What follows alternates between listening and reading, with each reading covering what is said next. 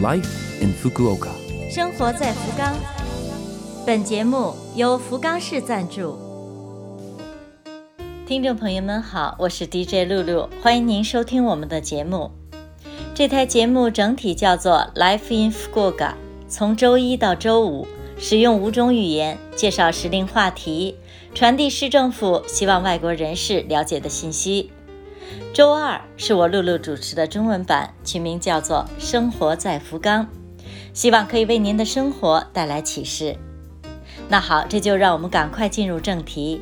生活在福冈，天气越来越凉快了，坐下来看看书，阅读一些好的文学作品，将是今后一段时间极好的享受。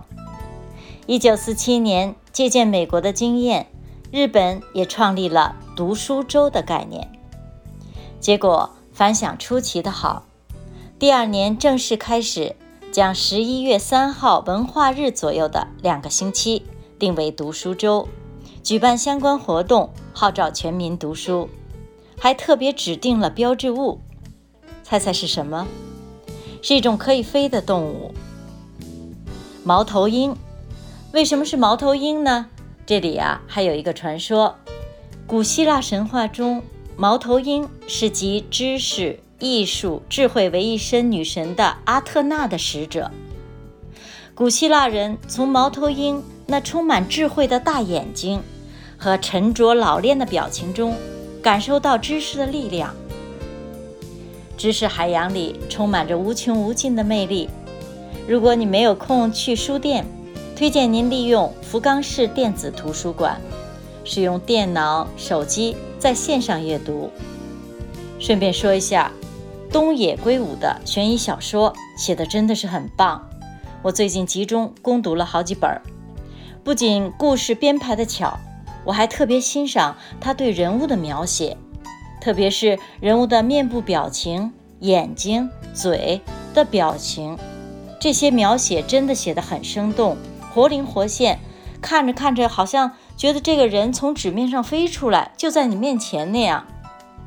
我个人是强烈推荐。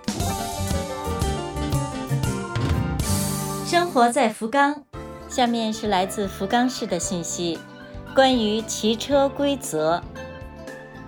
自行车是不少朋友生活中必不可少的交通工具。有关骑车方面的规定，您了解多少呢？新冠病毒扩散之后。自行车重新受到了人们的喜爱，因为骑车可以保持与人的距离，对防疫有帮助。今天呢，我们就来搞清楚都有哪些规定，以便今后更好地享受骑车的快乐。在日本，原则上骑车要靠车道左行，如果选择步道，则要注意优先步行者通过，自己贴着车道一侧慢慢地骑。天黑了，务必把灯打开。再说存车，随便放在路上可能被收走，一定停到停车处去。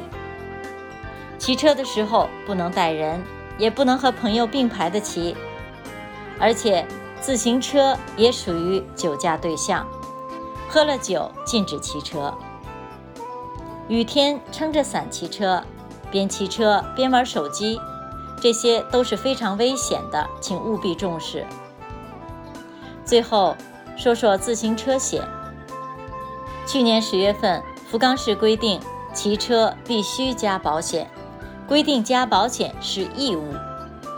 发生事故，有的时候需要赔对方相当大的一笔费用，比如你骑车撞了人，对方的医疗费就可以使用保险替你支付。不怕一万，就怕万一。请一定为自己上自行车险。当然，有了保险，也仍然需要注意遵守规则，安全驾驶，防止事故发生。很重要的一点是，养成习惯，给自己留出一些富裕，时间上的富裕，心情上的富裕。慌慌张张的赶着去哪儿，这时候最容易出事儿。下面介绍。共享单车，恰里恰里。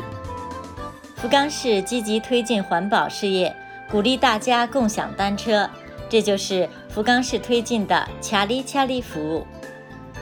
共享单车的停放地点，市内就有超出三百七十家，范围现在还在不断的扩大。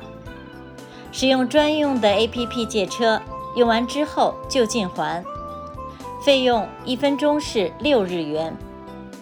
如果从天神到博多车站骑了十分钟，只需六十日元，多快好省，易于环保的恰里恰里。秋高气爽的大好时节，不妨体会一下。生活在福冈。好，以上您听到的就是本周《生活在福冈》的全部内容了。我们为错过收听的朋友准备了播客服务，请您打开 Love FM 的网页，找到播客。如果想了解内容，可以阅读博客。祝各位拥有好心情，我是露露，咱们下周二八点五十四分再会。